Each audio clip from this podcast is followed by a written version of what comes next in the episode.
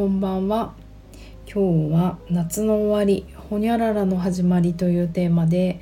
お話をしてみたいと思います。南青山であらゆる動きのベーシック疲れすぎない体になるボディチューニングやってます。パーソナルトレーナーの内田彩です。こんばんは。今日はサンデー日曜日でしたけど皆さんいかがお過ごしでしたか？私は昨日ねちょっとねとあるダンスを在庫で見てたのですんごい 寝てなかったんだけどお休みだったので、えーと、温泉に行きました。あの東京の中で私がナンバーワンと思ってる温泉が三郷にあるのですよ。三郷というのは埼玉県かな？うちから車で行くと高速乗ると4うん40分ぐらいか。程よいんですよね。ドライブとしても程よく。まあ CD1 枚聴けるぐらい。CD なんて聞かないけど。でえっ、ー、と源泉かけ流しのいい温泉なんですけどちょうどそこを夕方行ったから駐車場止めて結構ジャリジャリの砂利の上の、まあ、ちょっと郊外のだだっ広い駐車場なんですけどそこからもう空を見たらあの今日曇ってたけどその曇りの、まあ、全体的は白かったでも一部だけちょっともうあのマジックアワーの空になってて夕日が沈むところであのその、うん、ちょっと暗いトーンの空の感じとか空気の感じを見たらもう夏は終わったねと思いました。皆さん夏らしいことできましたか？あのあんまり私は夏っぽいことをしなかったな。昨日神宮の花火の音だけ聞いた。うんうん。でもあの夏まあこの季節の変わり目ってとてもちょっとセンチメンタルな気持ちになりますよね。特にもう一番寂しくない夏の終わりって。でも何かが終わるということは何かの始まりだからね秋をワクワクしたいですよね。そしてあの9月の3日と4日9月の第1週目の土日に中目黒であの突然なんですけどポップアップショップをやります。そのタイトルが夏の終わりほにゃららの始まりなんですよ。えっ、ー、とこれねフランス語でつけたのちゃんと。ハリージュエリーのデザイナーのもこさんはあのフランスパリ育ちなのであの幼少の頃。フランス語ペラペラなので聞いたら「ファンデテデビューって点点点夏の終わりほにゃららの始まり」というタイトルをつけました。もちろんあの普通に考えると夏の終わり秋の始まりなんですけどでもあのほにゃららとしたのはなんかほにゃららってちょっとやらしいけどほにゃららにしたのはあのもうそれぞれ皆さんのライフに置き換えていただいて夏が終わるけどなんか始まるといいなって。なんだろうね。まあいいんじゃない？新しく趣味を始めてもお料理始めても。まあ恋だったら最高だよね。私の大好きなジーリナさんっていうあのアーティストの DJ だったり歌を歌う人がいるんですけど「夏のめまい」って曲があってもう大好きなんですよ。もうねこのこの切ない瞬間のことが書いてあんのよ。電ガ流がラップして。でえー、っとまあまああのうちのねボディチューニング、えー、ハリジュエリーさん。そしてえー、っとゲストがねあと2人いるんです実は。明日ぐらいからコラボ商品とかそういったものをあのインスタグラムでもこのラジオでもしつこいほどあの上げていこうと思ってるんですけれども、えーと、私たちももこさんと私とそれ以外にもゲストがいます。2人いるかな。うんそれもまた紹介できたらいいな。うん。しかしえっ、ー、とまずねえっ、ー、と封筒まで作ったんですよ私たち。あのなんかそういう象徴的なものを作りたいなと思って。えっ、ー、と私が白押し白押しの印刷が大好きで白押しの印刷って何かというとあの金とか銀とかキラキラしたやつの印刷文字。それこそ招待状とか賞状とかによく置いてあるまあ高級なケーキの箱とかそういったものに。なんかちょっとやっぱりああいうクラシックなものにグッとくるんですよね印刷。だからえもちょっとこれ封筒にえーと、さっきのパンデテデビューで「てんてんてん」って入れてボディチューニング with アベックハリージュエリーでもう封筒作ってもらおうよなんて言って。封筒を作っちゃいましたそれをあの印刷したのがポスポスターというかメインビジュアルになってるんですけど一応でもあのねあなんか自分の印象では1枚とかそんなのそれこそ1枚がね300040005000かかっちゃったとしてもオーダーして作れるんじゃないのなんて思ったらもうねできなくなってるんですよねそういうことって。でなんと100万印刷じゃないとできないって言われてでもそれも桃子さんがすごい探してくれてやっと見つかった感じで大概はもうそういう自主制作のものって200万印刷ぐらいしかできなくなってて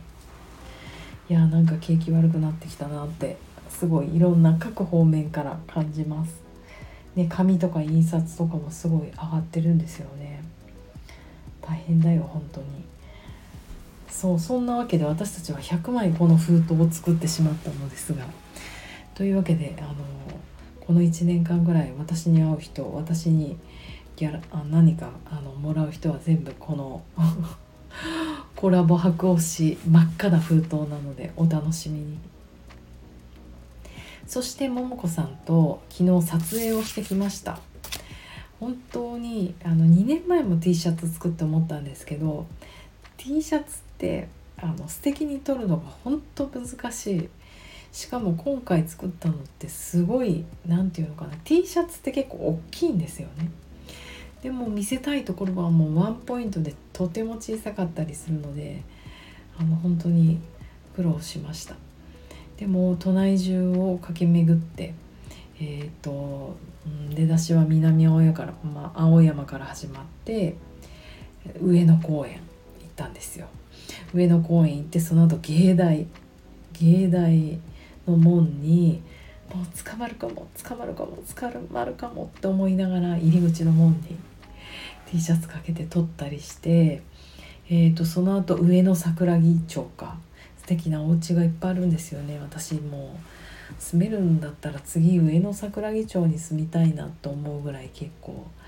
なんか好きなバイブスなんですよねあの辺の。高級住宅地が。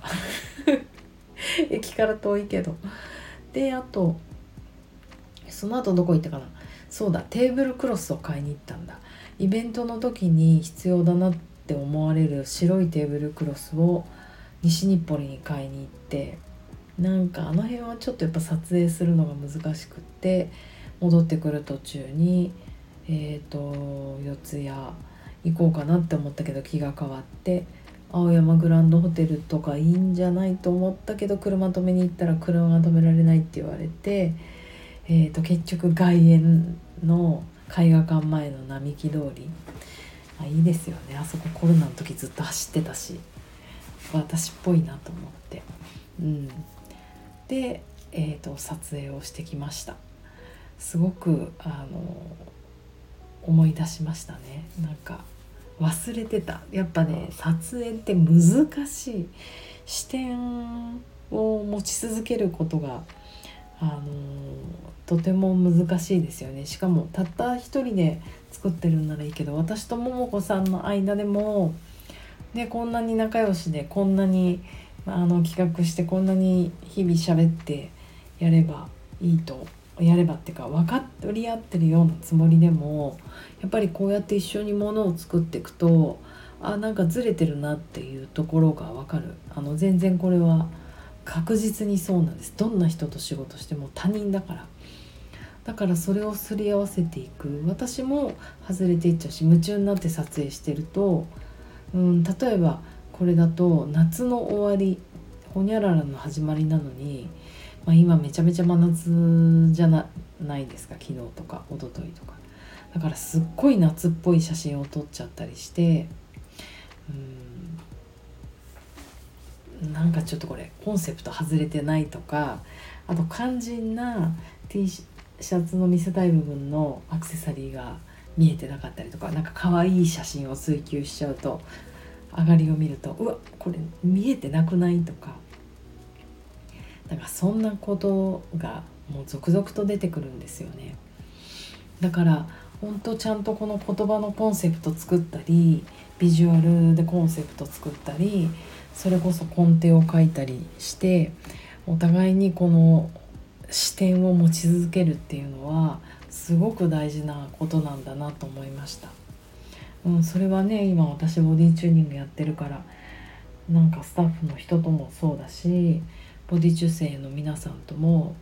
うんなんか分かってるんでしょう。通じてるんでしょう。分かるよね。っていうことに私は激しくなりがちなので「えなんで分かんないの?」みたいな。まあまあ本当他人だからね。それをね分かりやすく分かってもらえるようにね、どこまで自分が努力できるかだななんて撮影しながら思いました。あとは東京の街って難しい撮るのがあの、まあ、私たちが勝手に人んちの門とか学校の壁とかそういったところに、ね、引っ掛けて撮ってるからいけないんですけどスタジオとかじゃなくて。でもなんか普通な感じが欲しかったので。大概ちょっと引いて撮ろうとするとガードレールとかあと下の白い白線とかが入っちゃうんですよね。思い出した編集者の時そうだ。やっぱりなんか道路で勝手に撮影するって結構難しいなと思ったのは引いた写真とか撮るとね車は入るし人は入るし難しいなっていうことをね思い出したりして。うん。あとは意外にこう小さなものも取らなくちゃいけなかったのでアクセサリーとかね。あのその床とかテーブルの素材って自然光で取ろうとしたらですよ。だから要は外にあるもので。なかなかいいものって難しいんですよね。なんかあとは自分が毎日通る道であったとしても行き慣れたねそんな下町の場所なんて何十回も行ってるはずなのに思い出せないんですよ。そこの、えーと、レストランの床が大理石だったのかなんか安っちプラスチックだったのかとか絨毯の色が赤だったのか青だったのかとかって相当意識してないと覚えてられなくってなんか自分が日々目を開けてそこを歩いてるのに何も情報として取れてないんだなっていうことを改めて感じられた。っていうのはかなり見ようとして見ないと見れない。ってことは目の問題じゃなくて自分の脳がこれをキャッチしたいって思ってみないと情報って取れてないんだなって思って毎日テレビあテレビ見ないけどいろいろね YouTube 見て本見ていろんな情報をえもうねただただ吸収してるだけじゃ、うん、ボディ、うん、教科書読んでるだけじゃ何も入ってこなくってこれを何に生かすのか何のために情報を取ってるのかっていう、うん、視点視点っていうと目がやってることっぽいけど本当脳も意識が大事なんだなって思いました。だからみんな同じ空間にいて同じ場所にいても見えてるものって全然違う。まあなんかちょっとこんな例を言うのはあれなんですけどなんか昔スケーターのことまあ住んでることがあってあの、うん、スケーターっていうものが何だかよく分かってなかったからあとまあ、うんうん、自由でいいなとは思っていたけどよく知らなかった。である日なんかご飯なんか食べに行ったり飲んだりして、えーと帰ってこようかなと思った時に突然その彼がパーンって座り込んで道路に座り込むっていうかなんか小さくなったから具合が悪くなっちゃったのかなと思って「どうしたの？えっとどうしたの？酔っ払っちゃったの?」って「気持ち悪いの?」吐いてたら嫌だなと思ってパッて見たらいや